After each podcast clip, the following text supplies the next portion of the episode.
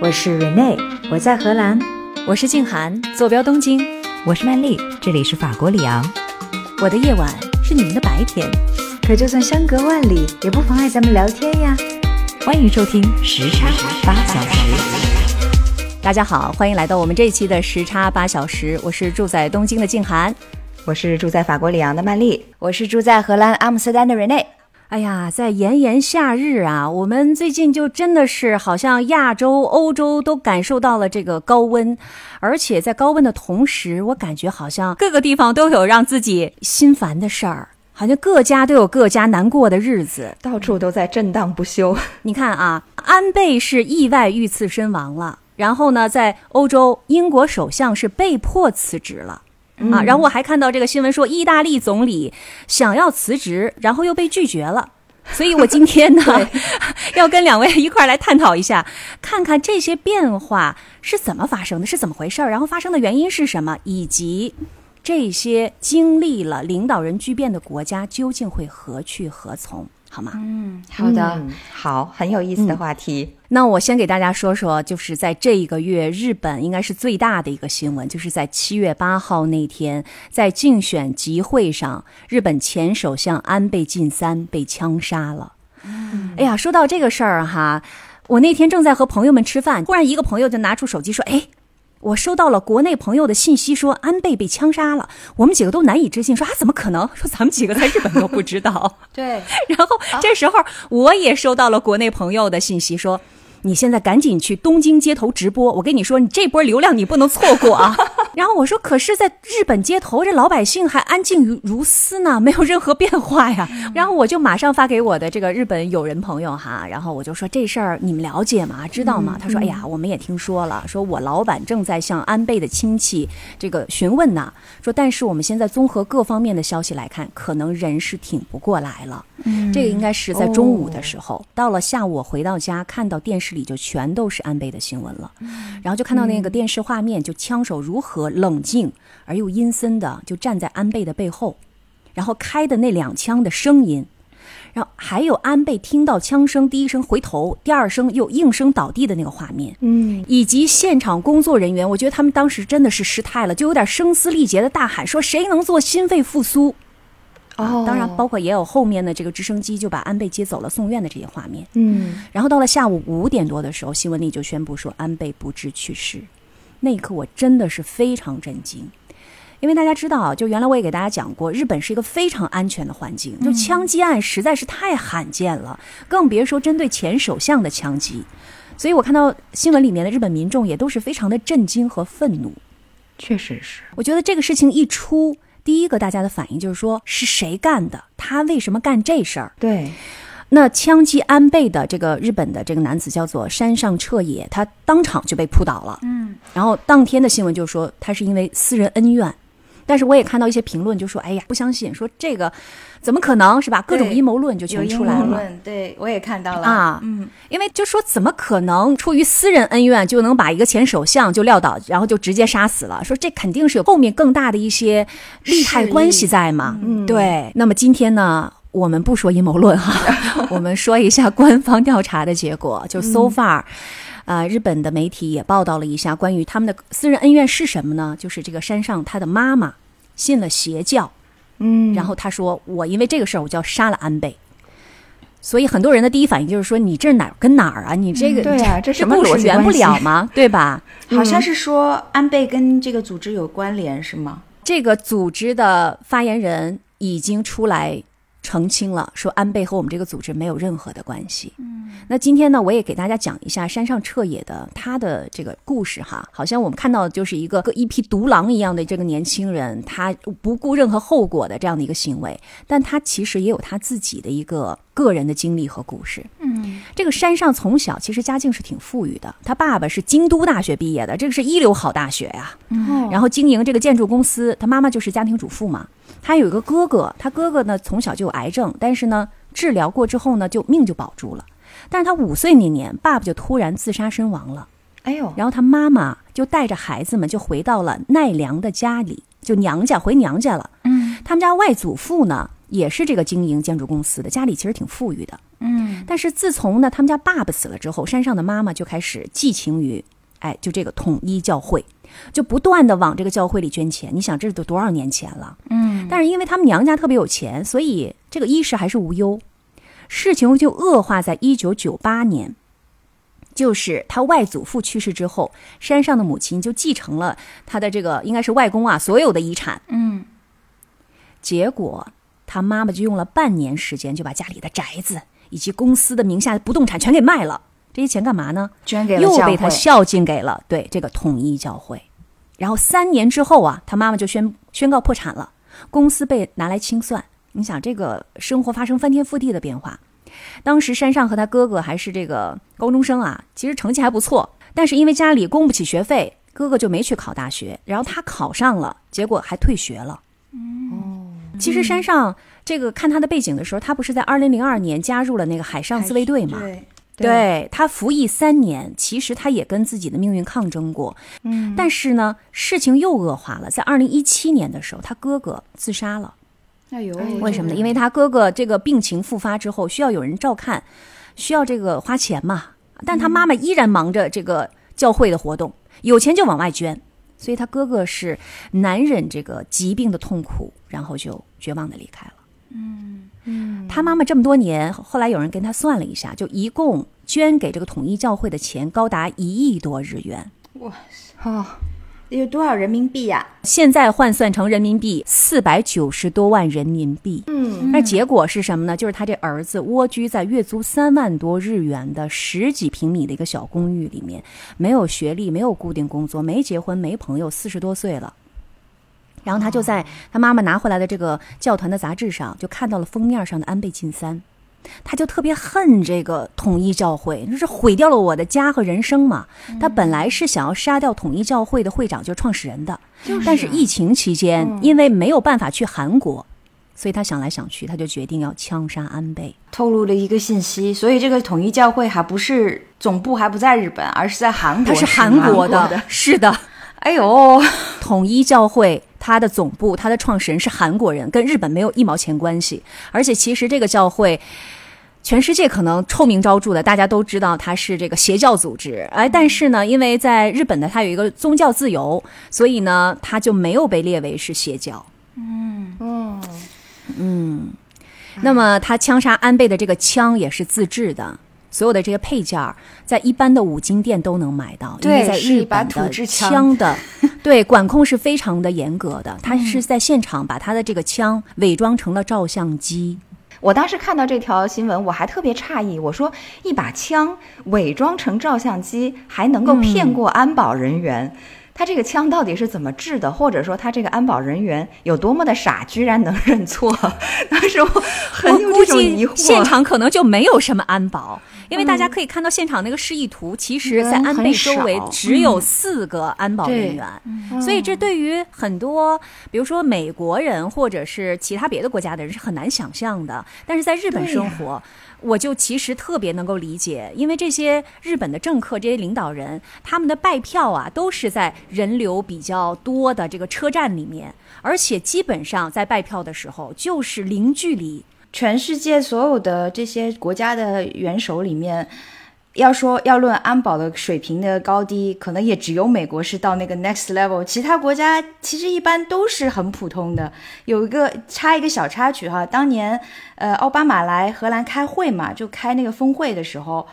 直升机是直接停在了这个美国领馆的门口，但是当时去参会的荷兰的元首是骑着自行车去的，所以就对比一下，确实就是安倍这个事情就是一个意外，对吧？就是黑天鹅事件，感觉是谁也没黑天鹅有想到是会发生这样的事情。嗯，是那么其实安倍在二零二零年因病卸任之后，还是不时的就出现在媒体的报道当中。因为你看，他之前是创造了长达是七年零八个月的史上最长的。就战后啊，日本首相的在任记录，嗯，他是非常强大的这种政治力量。即使是在菅义伟啊、岸田文雄啊相继担任日本首相之后，他依然足以影响日本政坛的政局。嗯，那么今天我想要在这个部分呢，首先要回答一下瑞内之前提到的一个问题，就是他政治方面之前最大的一个亮点，就是他的那个安倍经济学，是吧？嗯，Abe Economy，对我很感兴趣。安倍经济学的原因呢，就是因为他其实是一个在经济方面很有魄力的一个首相，就是他所谓的这个三支箭嘛。这三支箭是哪三支呢？一个是大规模的量化宽松。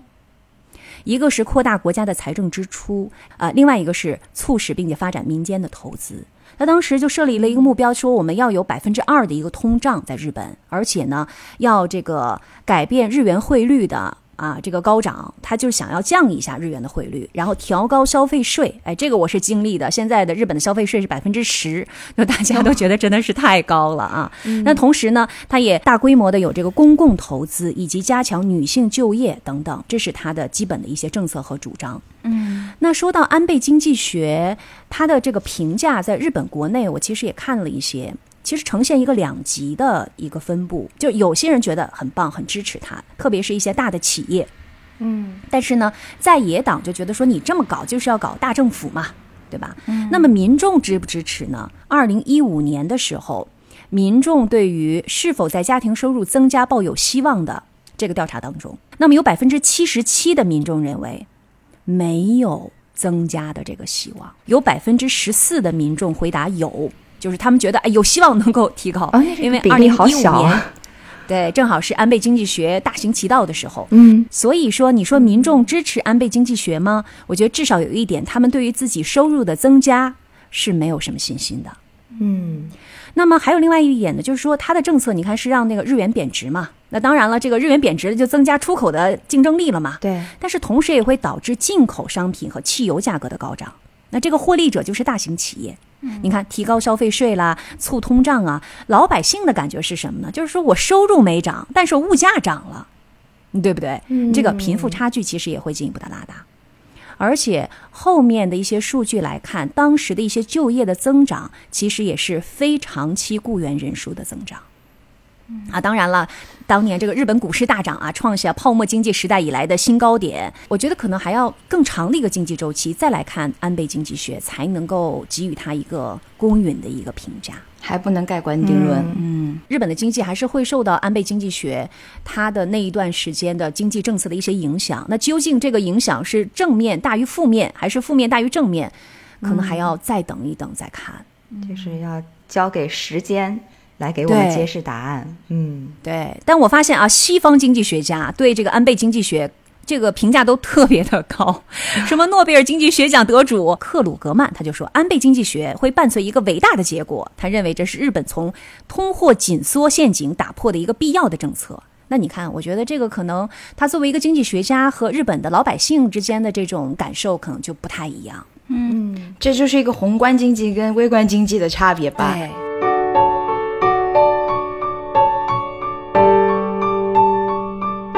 我最近看到一个朋友圈哈，是有一个我在日本生活了十几年的一个师姐，她说这个外交是代表国家的交往啊。那么安倍呢，在外交方面被世界平台为人所知，嗯，那自然就是一个代表日本的符号。所以呢，有人恨日本的时候，就会恨安倍。但是能够接触的和感受安倍人格的，就像特朗普，你你知道他们私交很好哈，就是说说安倍有多么伟大，人们是难以了解的，因为在日本国内，其实很多普通人是。有接触过安倍的，所以呢，这个人格和国格可能就会更容易被分离开来感受。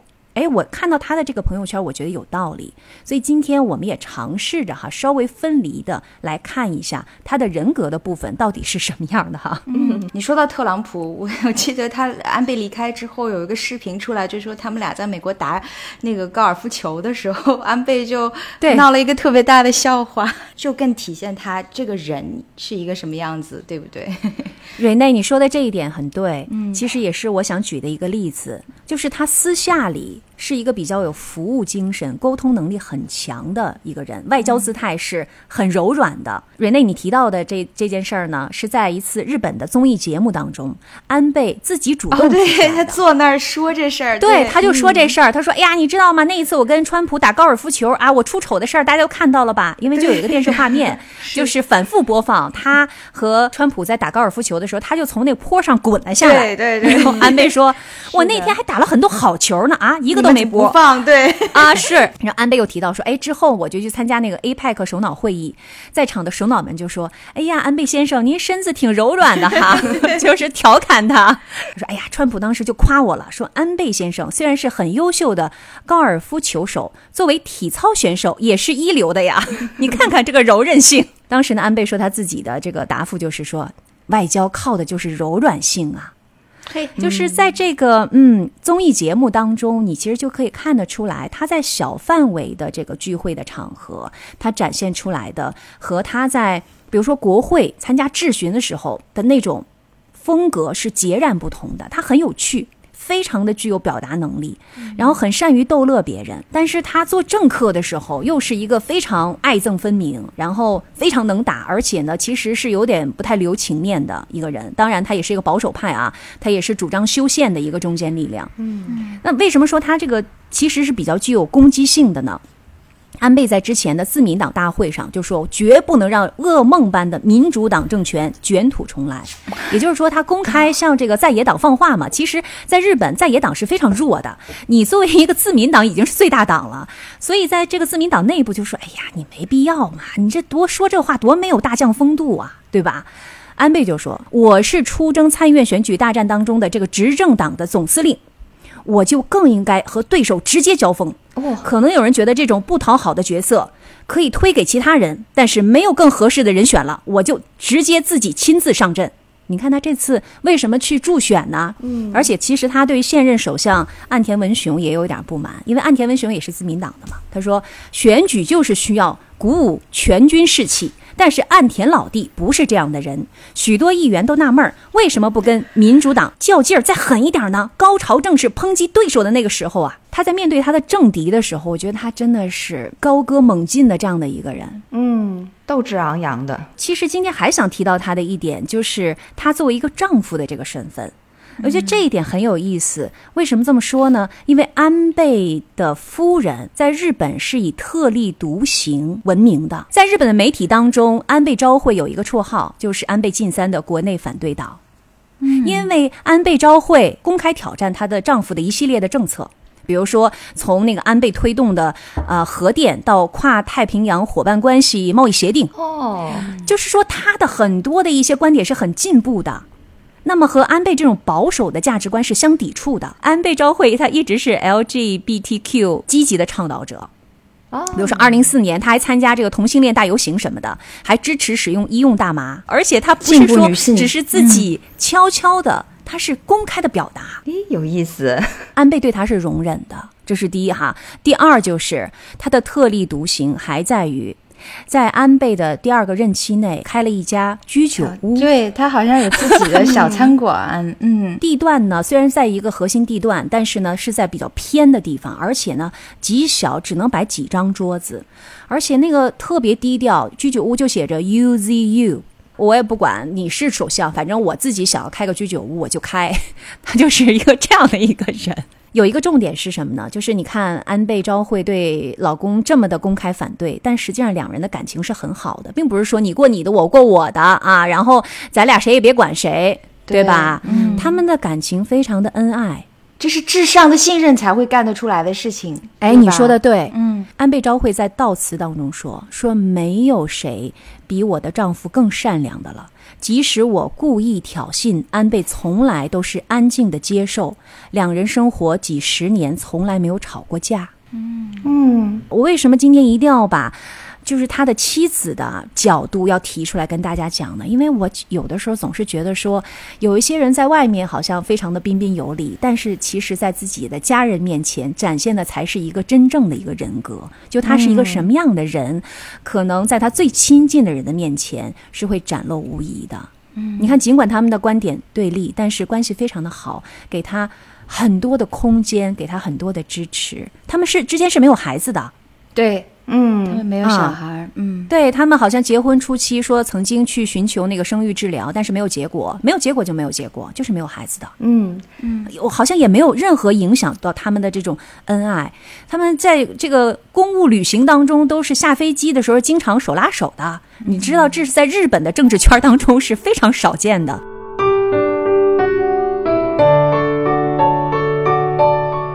大家一定会问的一个问题，就是说后安倍时代究竟会发生什么？因为毕竟逝者已矣嘛。最近在媒体上面喧嚣尘上的一个议题，就是说修宪之战好像是箭在弦上了哈。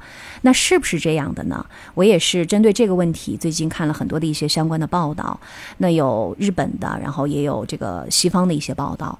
总的来说，总结成一句话，就是说日本的这个宪法修订的工作越来越迫近了，但是实际发生任何的变化依然是非常遥远的。嗯，因为我们之前的节目里面讲过，你们记得吗？我说过，我说日本的宪法在一九四七年之后，就就是盟军占领之后嘛，就没有修订过对啊。这个宪法需要修订的话呢，需要至少上下议院的获得三分之二的多数票。那当然，现在支持修宪的阵营在两院达到了这个门槛了啊。嗯那随后呢，他需要在全国公投当中获得简单多数的支持。所以接下来就是要公投了，是吧？哎，这是一个很好的问题，因为现在大家就想说，哎呀，你这个已经超过了启动修改宪法所需要的那么多席位嘛，是吧？那是不是就可以修宪了？特别是第九条，就大家就盯着这一条嘛，哈，啊，但实际上想要实现这个目标，有还有很多的障碍。啊，比如说，比如说，因为现在呢，支持修宪的阵营其实并不是自民党一家啊，它除了自民党之外，还有公民党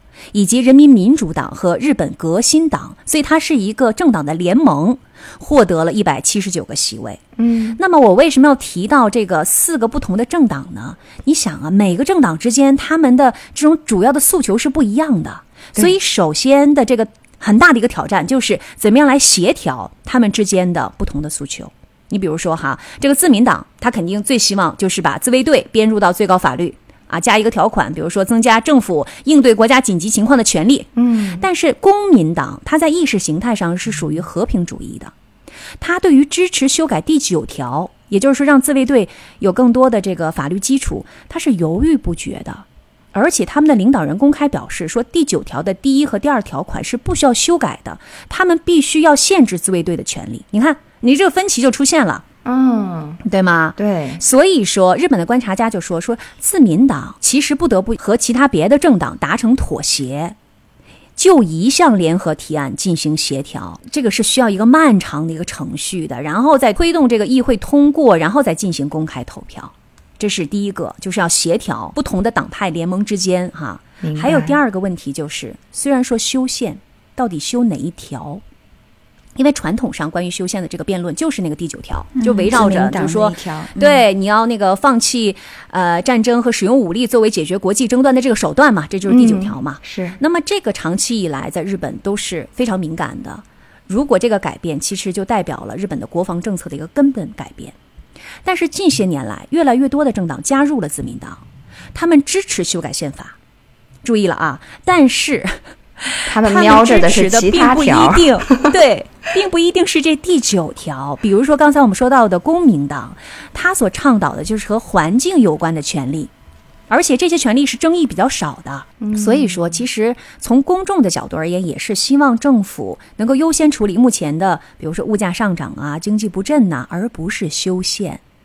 民调当中也看得出来，百分之三十二的选民说他们是根据这个经济和劳工政策来投票的，只有百分之四点七的人表示他们是根据修宪来投票的。所以，鉴于上面这种情况，日本的政治观察家们对于这个岸田文雄，也就是现任的这个首相，是否会在这个问题上，我就跟你死杠了啊！我就是要这个修改第九条，就是会不会因为这个问题就把自己所有的政治资本一次耗尽？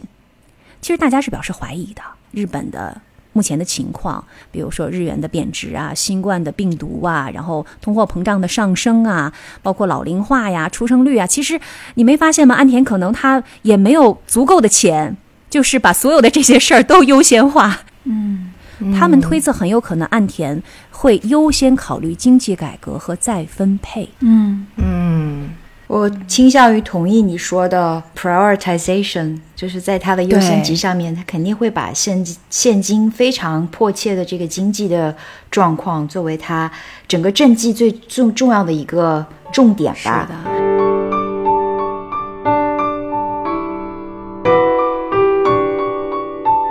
接下来我其实也想要看看我们的欧洲，好像最近也是各家 都有让自己闹心的事儿哈。英国首相是被迫辞职了，这是怎么回事？我看到这个标题的时候，我就感觉特纳闷儿。这在西方的民主政体里面不其实也常见嘛，就是被赶下台弹劾了呗。嗯，就是跟他做的事儿没有关系，实际上他是被人拖累了，是吧？呃，两方面都有。但其实事实上面，就自从今年年初以来，这个英国议会就已经就一直频繁的在对呃 Boris Johnson 以不信任为名展开一系列的这个政治对弈。他的这一帮同志们呢，也确实是不太争气，很多个内阁成员都卷入了。首先是性丑闻。嗯，四月份的时候，英国议会有两位女性的议员呢，他们投诉说有男议员在议会大楼里面用手机看色情小短片。经过上班期间吗？是的，在开会期间，堂而皇之，在开会期间，是的，哇，这个有点过分。是啊，经过调查呢，这个涉事的议员呢，就是保守党的 Neil Parish，然后就因为这个事情把保守党给推上了风口浪尖，感觉就是这帮人私德不怎么样，对不对？嗯，最终呢，这件事情的解决结果呢，就是以保守党开除了 Parish 的党籍就告终了。但是紧接着六月份的时候，保守党的副党鞭，他的名字叫 Chris Pincher，就在一家会员制的这个俱乐部里面猥亵了两名男性。据说呢，他就是喝多了，然后出了咸猪手的事件。知情人士后来就透露说，其实他在当年一九年上任的时候就已经犯过同类的错误了，而且 Boris Johnson 是知道这件事儿的，就帮他压下来了是吗？还是不单单是压下来了，而且是在知情的情况下，仍然是提名他作为副党鞭这个。任用他了，对，他是力推了 Pincher 去做这个党鞭这个副党鞭这个职位，而且你要知道，副党鞭这个职位，他其实就有点像我们的纪委，结果自己私德还不太好。你说这个 Boris 哈，是不是有很多男性的那种想法？就感觉说这些事儿不是事儿，就是私德的事儿不是大事儿，因为在政治上面 loyal 可能更重要。是，哎，你说的没错，而且是男性之间的这种 loyal，在他看来，这并不是什么大事儿，就是一个毒性的文化，你知道吧？嗯，还有另外的一位保守党的议员呢，也是这一次呢，是因为猥亵男童，他是被判刑了。就是被法庭裁定了罪名成立，所以党内爆出了这一系列的这个性丑闻呢，引发了内阁里面另外一些具有政治诚信度的这样的一个重臣的倒戈。这一波压倒骆驼的最后一根稻草呢，其实就是作为左膀右臂的这个财政大臣 Rishi Sunak 和卫生大臣 Sajid Javid，就是在七月份的时候提出我们要辞职，而且他们在辞呈里面非常义正言辞地说了一句话，他们说在忠心和诚信之间，我们选择诚信。嗯，就变成了一场大的政治地震了嘛，就想到了说，如果这个党内其他人是这个样子，那作为党魁的这个 Boris Johnson 肯定是上梁不正下梁歪，那他也没有辜负大家的这种猜测，对不对？但是他的问题没有那么严重吧？就 是他的问题开几个派对之类的。这问题就是这个派对门的这个事情，你说的没错，曼丽导致了他下台的第二个丑闻就是派对门的事件。二零二零年就是疫情最严重的那一年，英国内部其实都是处于新冠疫情导致的这种紧急状况之中。政府令呢是 Boris Johnson 的政府颁的，但一众禁令也是他带头违反的。他还在第一次封城期间，在唐宁街十号举行了一次自带酒水的派对。为什么自带酒水呢？因为当时英国还有部分的酒禁酒令。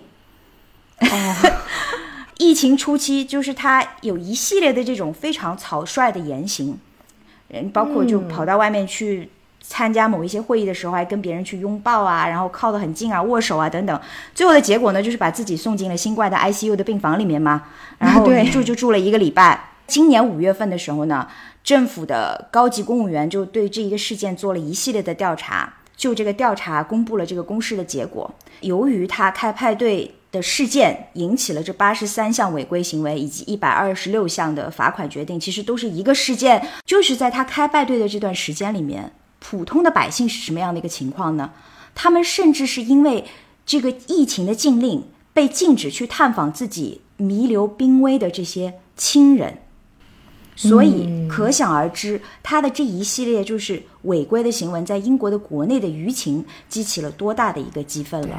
这个太双标了哈！你对于国民所有的这个要求，你自己一点儿都做不到。这个不仅仅是一个个性鲁莽的一个问题了，就是完全没有把这些规定放在眼里，就我就可以凌驾在这个之上，对吗？对这是我的一个观感。就是非常的 arrogance，他明明是这些政策的制定者嘛，因为那那个政策是由他这个政府出台的，然后这相当于是执法犯法呀。是你看我们都气愤了，是不是？嗯，所以五月份公布的这个调查报告里面，最终最终的这些高级的分析员，他们就给出了这样的一个非常义正言辞的决定，就是说，发生了这一系列的行为，位于政党和政府核心的高层领导人必须对这样的文化负责。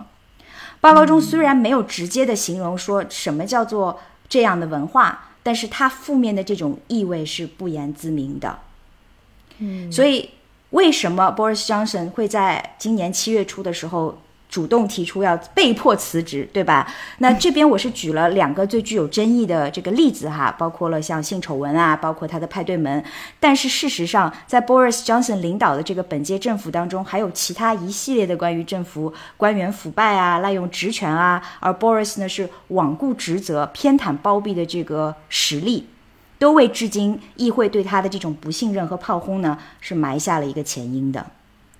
哎呦，我觉得听了瑞内讲完了之后，感觉他必须得辞职，我都是啊看不下去了。我也是他干过什么好事儿吗？请问，直观的感受，好像是 he deserves it 啊。对一点不冤，感觉啊。哎，也不能完全的这么讲。就作为政客来讲，我们还是要拿他的政绩来说话嘛。那二零一六年，国际政坛发生了两件非常大的事情，一个是英国脱欧，另外一个是川普当选。对吧？对我当时就在想，这个永远头发都受到静电困扰的政政客，是的，头发，哎，你说的太准确了，永远受到静电困扰，是不是？就永远都是这种自在 空中的那种这俩都是金毛狮王、是吧？哎，对，哎，对，就是因为同样的这个金发呀，和川普一起就并列成为了那一年占据了整个新闻头条里的这个政治狂人哈。我觉得这样说其实一点都不为过真。是，嗯他们俩唯一的区别就是 Tramp 的那个金发是是往后一丝不苟梳的 对 他的那个金发都是撕起来的。对，但是事实上面，Boris Johnson 是不是真的就是这样的一个让人感觉就是一个有一点点粗鲁鲁莽，同时呢又不顾后果的一个人呢？我觉得其实也不然。就在梅姨，就是当年的 Theresa May，、因为迫于国内的各种压力，无力回天。去挽回这个英国脱欧的这个谈判的这个局面的档口呢，他就请辞了嘛。Boris 呢是当时梅姨内阁里的这个外交大臣，Boris Johnson 又临危受命，在二零一九年的时候呢，接过了英国首相的职位，同时呢，又从茅庐里面请出了当年 Brexit 真正的幕后黑手 Dominic Cummings 康明斯，然后就凭借着他明确而又简简单粗暴的这个政策呢，完成了与欧盟之间的这个马拉松式的这个脱欧谈判。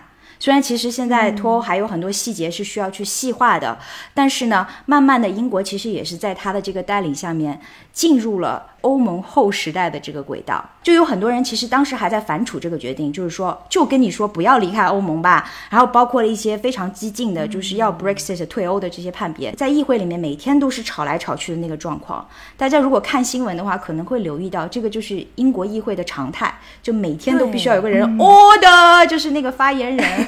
挥棒的人去主理这个秩序，还 会起哄，对不对？啊，对，对，所以就在这个当时的这种大环境和大背景之下呢，他做了一个什么大胆而极端的举措呢？他说：“我要求暂停议会，就是在二零一九年十二月三十日一日正式脱欧之前，议会暂停。无论最后我跟布鲁塞尔谈判的结果怎么样，我们都是在这一天板上钉钉的要离开欧盟了。”虽然呢，最后英国最高法院呢是裁定这个举措是违法的，但是事情已经过去了，对吧？因为他把已经干了是吧？已经干了，就判定为违法。但是事实证明呢、b o r i s Johnson 也的确是在 Brexit 这场赌博当中呢是大获全胜了。他也成为了就是带领保守党在之后的选举中，二零二零年的选举中获得了自撒切尔夫人之后在议会获得的最多的席位。所以你看，哦他可能感觉上面很鲁莽，但是其实他也是有很强的政治魄力。从伦敦市的市长到内阁的外交大臣，然后再到首相，从形象和处事风格，他其实一直都在饱受争议。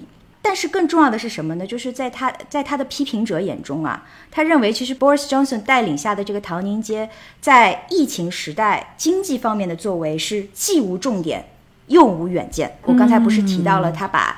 呃，当年 Brexit 的一个智囊给请出来了吗？康明斯，康明斯呢就在最近的一次新闻采访中形容 Boris Johnson，说他是一个失控的购物车，不但口无遮拦，到处碰瓷，而且还没有经济上的政治智慧。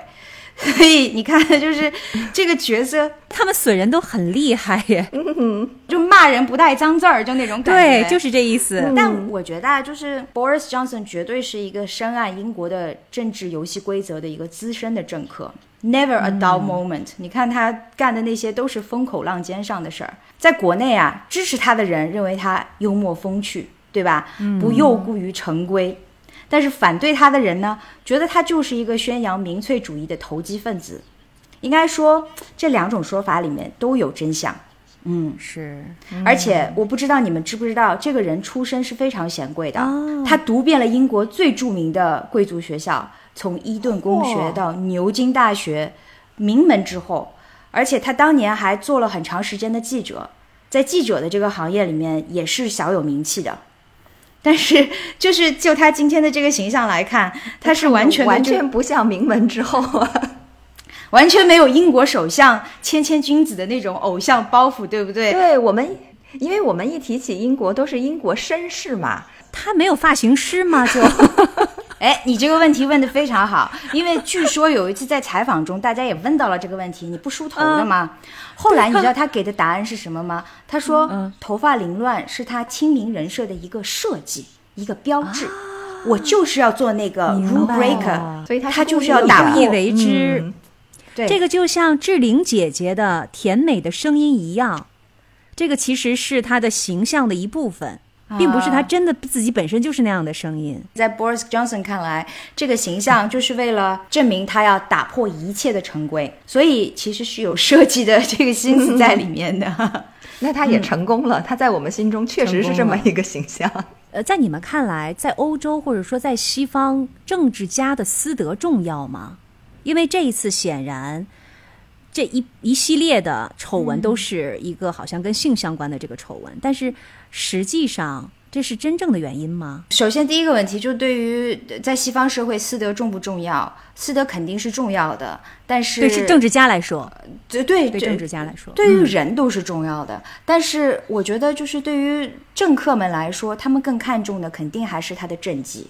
这就是为什么我后来会说政绩上来讲，他也有做得很好和和做的不好的地方。我觉得这是一个加成的结果，就不肯定单单只是因为私德的问题，不至于让政府的这一系列的官员来倒戈他。嗯，但是也不能够撇开他完全的来看。但我觉得最这一波里面最根本的一个决定，就是他虽然有魄力带着英国走出了呃脱欧的这样的一个泥潭，但是他并没有在之后给出一个更好的呃英国如何自力更生的去发展经济的这样的一个前景跟远见。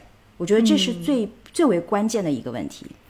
所以七月二十号的时候，也就是两天之前哈，Boris Johnson 呢是最后一次以首相的身份就参加了议会的会议，然后他还在会议上大喊了一句 “Hasta la vista”，意思就是说呃 “See you later”。他辞去了保守党党魁的这个职位，而保守党内部呢要真正的选出新的领导人，还是需要一段时间的。这里呢，捎带的给大家介绍一下，就是英国的这个选举制度到底是什么样子的哈。哦，首先我要说一下，他是保守党的这个领导人哈。嗯那为什么保守党的党魁的职位他卸下了，然后自然他就卸下了英国首相的这个呃职位，并且这个选举还不是全国人民去选，而是说是保守党内部去选呢。因为其实，在英国的这个选举制度里面，它是选党派，然后呢，党派的领导人是自然的成为这一个国家的政府的元首。是这样的，这个跟我们所了解的这个美国的这个政体选举制度是不太一样的，对不对？嗯纵观一下过去六年的这个历史啊，英国的议会全部都是保守党当权，但是六年的时间里面换了四个首相，就是因为他们党魁在不停的换，是吗？就是因为每一次都是党魁最后说，哎呀，我我不对不起，我没有办法继续下去了。你看梅姨跟卡梅隆都是这样，都是卸任了嘛，都是请辞卸任。二零二零年的时候，保守党其实又是在全国的这个大的议会选举里面获胜了，所以才会出现就是六年的时间里面。换了四个首相，但仍然是保守党当权。而且呢，如果没有意外的话，下一届的这个全国的议会大选呢，是要到二零二五年才会进行的。这个党派获选了之后，他的执政的时时长呢是几年的任期呢？党派的执政是五年嘛，每五年一次选举。嗯，所以，所以其实他是把英国分成了很多个选区，然后每一个选区的选民呢，会在自在自己的选区里面选你自己的，就有点像我们的代表。那党代表其实是什么呢？就是会成为议员，但议员他是属于某一个党派的嘛，所以最后呢，选举完成了以后，他就去统筹全国的这些所有的选区里面，哪一个党派的议员获得的席位最多，获得多数席位的这个党派呢，就成为执政党，然后他会去阻隔。明白了。也就是说，英国的政府是由议会选举得来，而且是对议会负责的嘛，但他只是政府的元首。而英国国家的元首，大家都知道，还是伊丽莎白嘛，就是英女王，对其实就是她是国家的面貌。那英国有除了保守党之外，还有什么其他主要的党派吗？因为如果按照这样的政体的话，如果是少数党派的话，他就很难掌握议会，也不可能成为这个首相，对吧？对它最大的三大党派呢，就是工党、保守党和自由民主党。所以其实他们的这个席位基本上也就是在这三个最大的党派之间在在轮换嘛。你看哈，就是。嗯，对于英国的选民来说，他可能并不是特别的在乎这个个人，当然个人是有作用的，因为他们都需要在每一次参选的时候出去拉票啊之类的。但事实上面，他们看的还是看重的还是一个党派的政绩。当发生了就是这一系列丑闻的时候，民众肯定是会有很大的舆情反响。但是真正把 Boris Johnson 拉下这个神坛的，并不是所有的百姓，而是他保守党内部的这些人。其实是人民选出了政党，政党对自己的政府和政绩要有一个问责的制度。那么下一任的保守党的党魁会是谁呢？现在已经有候选人了吗？在过去的这两三周的时间里面，大家一开始就很多的观察家就说：“哎呀，这个且得等一阵子呢，因为首先是有意向参选的人得得站出来，然后要说获得多少党内党员的这个支持，因为他有一定的要求嘛，只有获得了一部分党员就一定数量党员的支持，他才可以作为参选的人。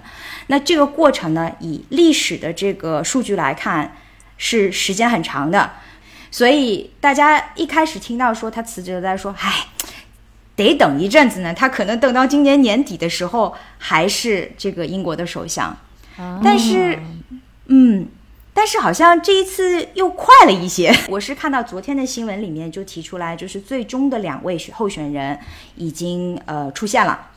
一位呢，就是刚才我提到，就是在出现了一系列的绯闻之后，请辞的前财政大臣，就是那一位比较有就是政治的这个诚信度比较高的这一位，他的名字叫做 Rishi Sunak。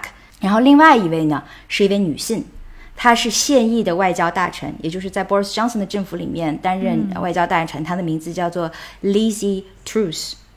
而且她呢，其实是在本次呃危机发生之后，他其实是公开支持了 Boris Johnson 的。所以你看，就是他党内的这个斗争也是比较激烈和分化的，应该这么说。嗯，发现就是在英国的这个党派里面的这种党魁的选举的候选人呢，有一个特别有意思现象，就是他们有很多的少数族裔会去参加。甚至有一开始不是在英国出生的，在这一点上面，英国的这个民主制度，我的感觉哈还是比较开明的，因为我们知道美国选举你要选总统，必须要是在美国出生的，对，这个是我的一个观察哈。后续会是一个什么样的情况，以及呃，这位选出来的新的英国首相究竟是何人？我想。呃，我们还是不要把话说得太死，因为我也不知道结果是什么样的。那等到他当选了之后，我们再来说一下，就是他对于以后英国的这个政坛的变化，以及整个对于欧洲整个大局会是一个什么样的情况。听下来，连英国民众其实都没有任何的决定权，是不是？在目前的这个阶段，这个问题其实问的很好。英国民众怎么样在这种情况下去希望对于这个政局有一些影响力？哈，对于选举结果有一些影响力，他们是去。会跟他们自己的 MP 去谈话的啊，议员他们是有面对民众的这个时间的，就是你每个人可以预定一个时间去跟他面对面的开会，然后 MP 都是需要坐在那里去听这些人讲的。对，那如果你不去把自己的百姓的这个民意给收取了，然后把他们的情绪安抚了，那最后的结果就是你下一届选举就没有你的份了嘛。所以。这是英国的民众，虽然在这一次的这个党魁的选举当中没有没有直接的话语权，但是他们可以通过自己的言论去影响他们当地的这个议员。嗯，我觉得那就好，不然这就变成了一个政治游戏了，是吧？这跟一般选民就没有什么关系了，这个就不好玩了。啊，你放心了是吧？对我替英国人民放心了，我这着什么急呢？我这是。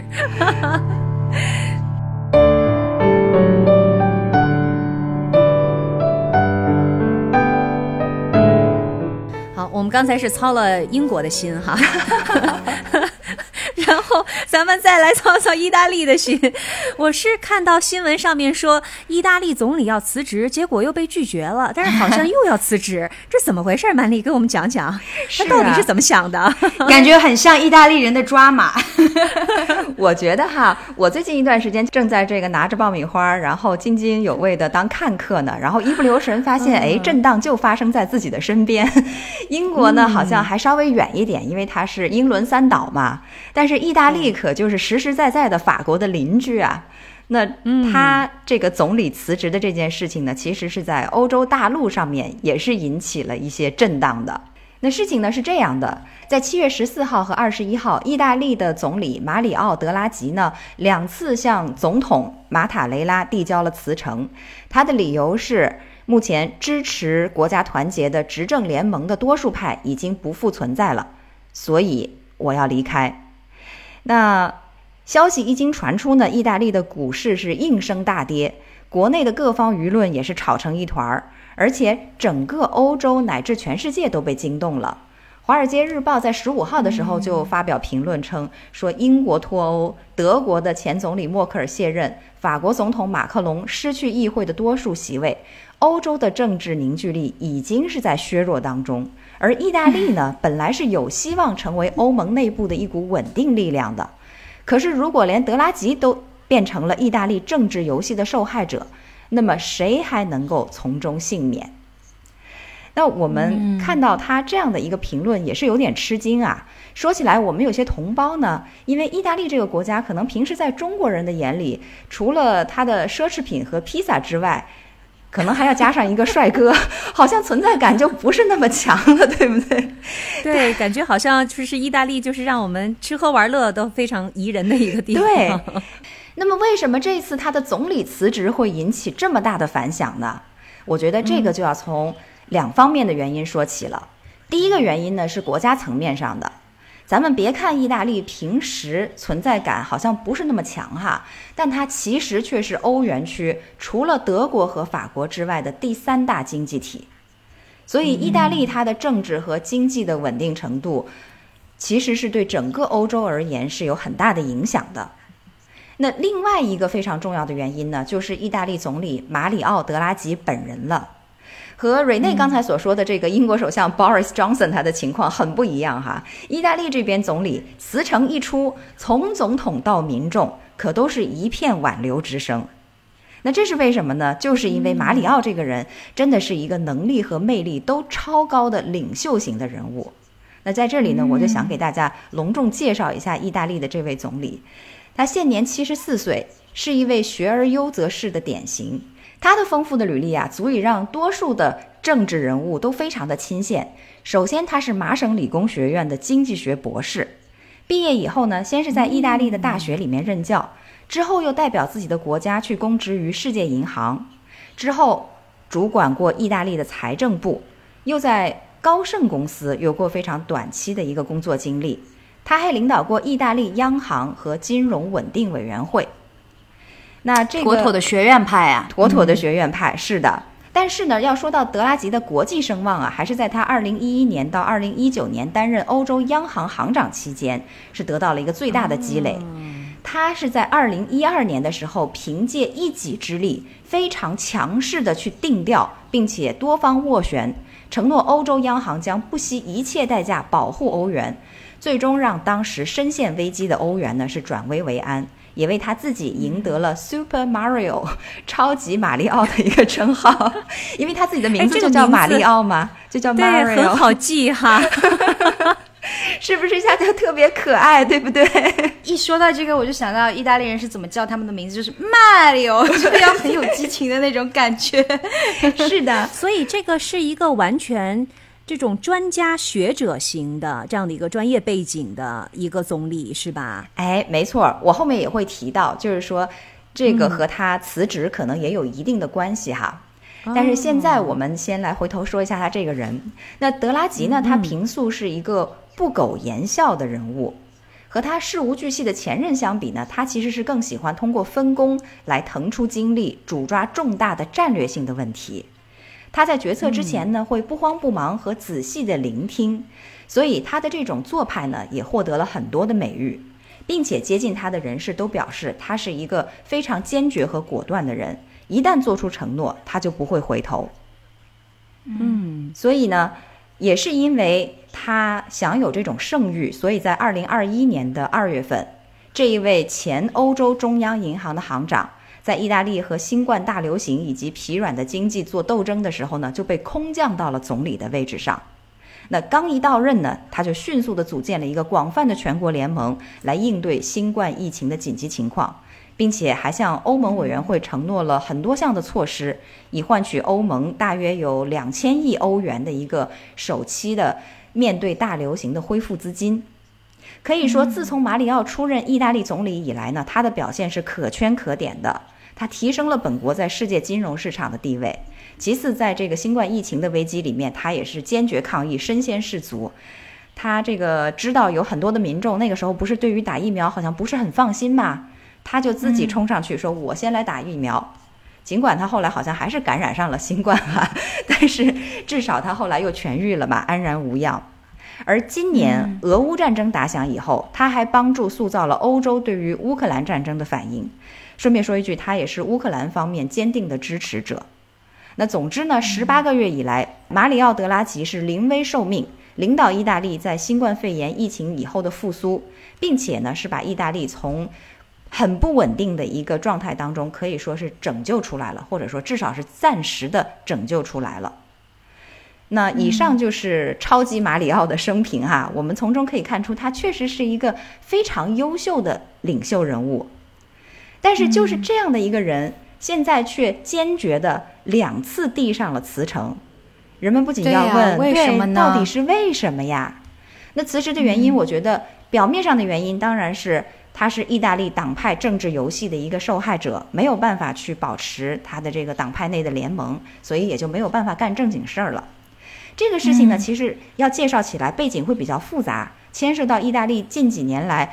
几次三番变换规则的一个政府内阁的选举制度，那我就长话短说，就说个现状吧。目前意大利政府的现状呢，就是没有哪一个党派能够占绝对多数的优势，多数席位。对，所以呢，马里奥为了成功的阻隔，他就领导了一个联合政府，也就是说，他。现在的这个内阁啊，是一个有很多党派去参与的广泛的联盟，其中就囊括了有左翼、右翼、中间派政党，以及一个民粹党，叫做五星运动等等等等。而我们可以看得出来，这样的一个联合政府其实是非常不稳固的，因为它内部的各个小团体都有自己不同的立场和利益诉求嘛，所以他们就很容易会在各种各样的议题上面闹分歧，引起内讧。那这样的话呢，政府当然也就没有办法好好的做事情了。曼丽说的这一点，跟刚才我说的那个，就是关于修宪，他们其实道路还挺漫长的。有点异曲同工之处，就是这四个党派 他们之间的各自小九九多着呢，就想要形成一个统一的一个议案，其实挺难的。我觉得这个意大利的他们的这个联合政府好像也也是这个意思哈。没错，所以说他们就很多的精力都是消耗在内讧里面了。对，那总之呢，感觉就是总理劳心劳力，但是奈何底下的人都不团结，包括本来应该是自己人的联盟内部都不团结，所以呢。马里奥他是好虎斗不过一群狼，上述所有的情形叠加在一起呢，就终于引发了他的辞职，这是他辞职的重要原因之一哈。那马里奥·德拉吉辞职的另外一个可能的原因哈，据我分析就是意大利现在实在是内忧外患，面临的烂摊子太多了，他一个人呢确实感到了无能为力，所以干脆就放手了，就说我不做了，你们谁有能力谁上吧。You can you up，有点这个意思，但是这个感觉跟他之前的一些作为还是有一点点出入哈。你看，就在欧盟、欧盟、欧元区发生了这么大的重大责难的时候，他站出来说要挽救欧盟区，然后包括很多的这些国债的危机啊等等，他当时是力挽狂澜。但现在到了自己的国家这边，他却觉得。还是要请更加有贤能、政治贤能的人来担任这个职责，是因为年纪大了吗？还是因为意大利的这个烂摊子实在是太大了，甚至大过了当年欧元区的这个危机啊？这个他没有具体的说哈，咱们也只能是猜测而已。但是他年龄确实也不小了，因为他已经七十四岁了嘛。另外呢，他在辞呈上提出的一个正式的原因，就书面上的原因，就是他所领导的这个政府内部的联盟已经不存在了。所以他说，这个政府我无以为继，做不下去了。这是他自己给出的官方原因。我个人的猜测是说，因为意大利现在面临的状况实在是非常的堪忧，因为他在政治、经济、军事等等各个方面都面临严重的挑战。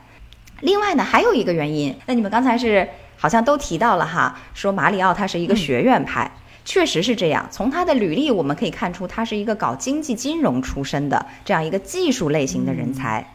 但是成为总理以后呢，他要面对的就不仅仅是经济方面的问题了，尤其是这一两年，这个灾祸不断、席卷全球的大疫情、俄乌战争的爆发，所以技术人才进官场、进政坛，又遭逢这种百年难遇的重大全球性的灾祸呢，可能真是不那么容易玩得转的。这样一看呢，我觉得马里奥也真的是心累，我替他想一想都觉得累，所以是不是？以上种种的原因叠加在一起，所以他索性就不干了。感觉就是他就是太正派了，太学院派了，以至于没有那一种跟各种人等打交道的这种政治智慧 和政治筹码。哎，真的有可能是这样。但是呢，正派的人就自有正派的人的优势啊。你看上一周。德拉吉提出了辞职以后呢，就立刻被总统马塔雷拉拒绝了。马塔雷拉呢，就让他试着留下来，看看能不能在整个的内阁里面再重新取得一个多数派。当然，这件事情是在周三、周四，也就是前两天的时候，刚刚被验证是不可行的，已经失败了。对，但是呢，在意大利内部却席卷起了一场要求德拉吉留下来的请愿行动。而且这个请愿行动是席卷了意大利整个的政界和社会，有超过十万的民众都请愿，希望他能够留下来。那七月二十号的时候呢，英国卫报就报道说，来自各个政治派别的一千五百多名市长以及各个工会都宣布了对马里奥·德拉吉的支持，而且支持他的示威活动呢，也已经在意大利的各大城市举行。所以说，他的民望还是非常高的，受百姓爱戴。对。所以我觉得这件事情也是挺可惜的，因为本来呢，面对这样的民心，德拉吉一度他都已经松口了，说如果他在议会的两院都赢得信任票的话，他就会继续任职。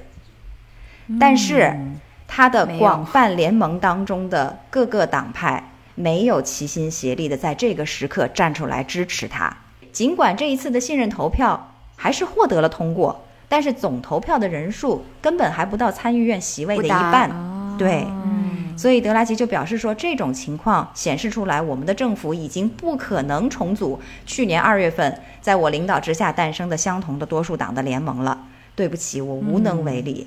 所以他还是坚定的递交了辞呈。他可能自己也是觉得有点有心无力，就是可能把自己所有的能使的劲儿也都使了，然后确实是束手无策了这样的一个情况。嗯而且这个政局比较棘手的一件事情就是，他如果德拉吉如果真的就是离开了，请辞离开了，谁来接任呢？因为这个分裂的局面依然是存在的。我觉得你所猜测的这个结局很可能发生。我们来看看他的主要盟友不支持他的原因是什么哈？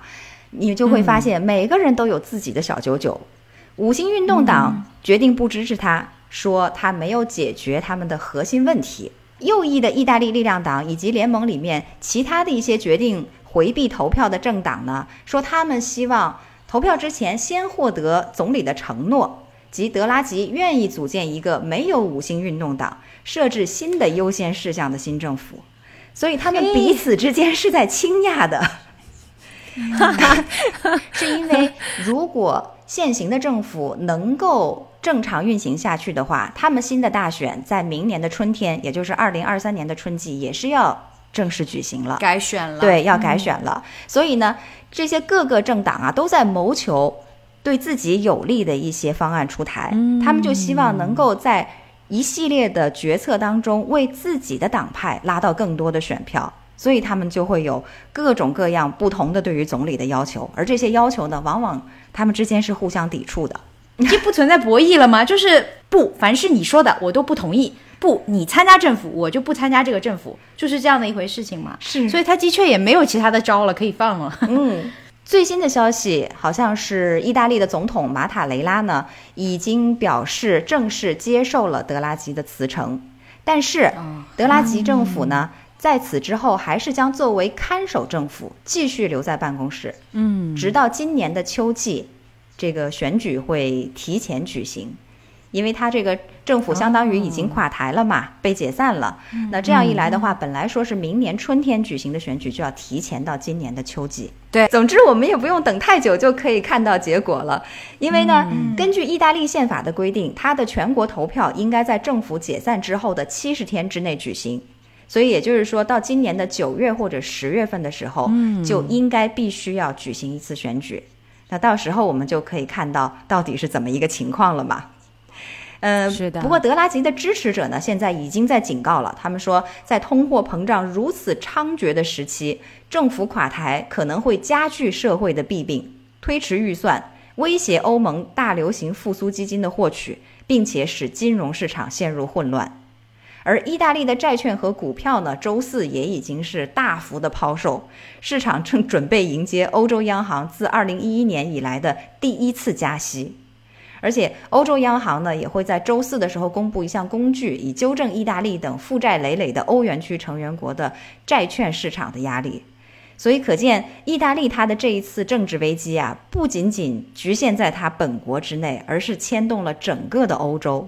那我看到半岛电视台呢，他们也发布了他们的一个预测哈。说，随着总理马里奥·德拉吉向总统塞尔焦·马塔雷拉递交辞呈，意大利是进入了一个新的政治不确定时期，而他的离任前景呢，引发了股市和欧洲的担忧。这种不稳定会加剧该国已经面临的挑战，包括通胀的飙升和俄罗斯入侵乌克兰所造成的经济影响。嗯总而言之呢，就是一片大乱。这个已经已经不单单是抱着爆米花的这个情况了，曼丽。目前我所看到的事实就是，欧洲各大的证券交易所这个股价都在大跌，而且举个例子，米兰证券交易所周四上午的下跌呢，是迄今为止欧洲市场当中遭受过的最大的跌幅。我们的养老金啊，都没了。所以我的感觉就是，真的有一点坐不住了。这个爆米花捧在手里都吃不香啊！这所有的震动会直接影响到我们生活在欧洲的每一个人。啊，这这一波的蝴蝶效应肯定会很大的。是，瑞内你说的特别对，我真的感觉混沌理论现在无处不在呀，蝴蝶效应到处发生。我现在觉得世界上有一大群蝴蝶都在乱扇翅膀，然后你也不知道 哪一双翅膀它最后就会扇出来的那个飓风。家家有本难念的经，啊，这是我今天听下来的一个感受。虽然这个经可能会互相影响，比如说像欧洲一体化呀、欧盟区啊等等，但是呢，其实重要的别插手人家别人家的事儿，先把自个儿家的这点事儿管好，先把你自己家的这个经念好，可能比较重要。这是对于国家来说，我觉得对于自己个人来说，就是我们每个人都把自个儿的这个日子过好，就是可能。这是在我看来，在不确定当中，在刚才曼丽说到的蝴蝶乱扇翅膀的这个世界当中，哈，如何自处的一个方式，就是把我们自己眼下的事儿做好。是的，非常同意。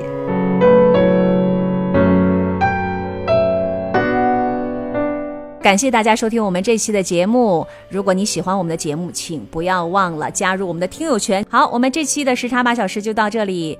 我是住在东京的静涵，我是住在法国里昂的曼丽，我是住在荷兰阿姆斯特丹的 Rene。我们下期同一时间再见，拜拜。大家再见喽。